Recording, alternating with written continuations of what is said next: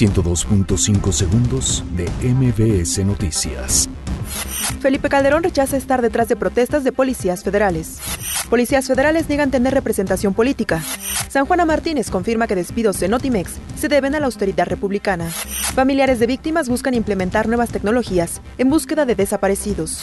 Caída de espectacular deja cuatro lesionados en Iztapalapa. México y Alemania firman memorándum de entendimiento para impulsar la formación dual. UNESCO declara Patrimonio Mundial en peligro el hábitat de la vaquita marina. Donald Trump alaba espíritu estadounidense en Día de la Independencia de Estados Unidos. Michelle Bachelet denuncia graves violaciones de derechos humanos en Venezuela. 102.5 segundos de MBS Noticias.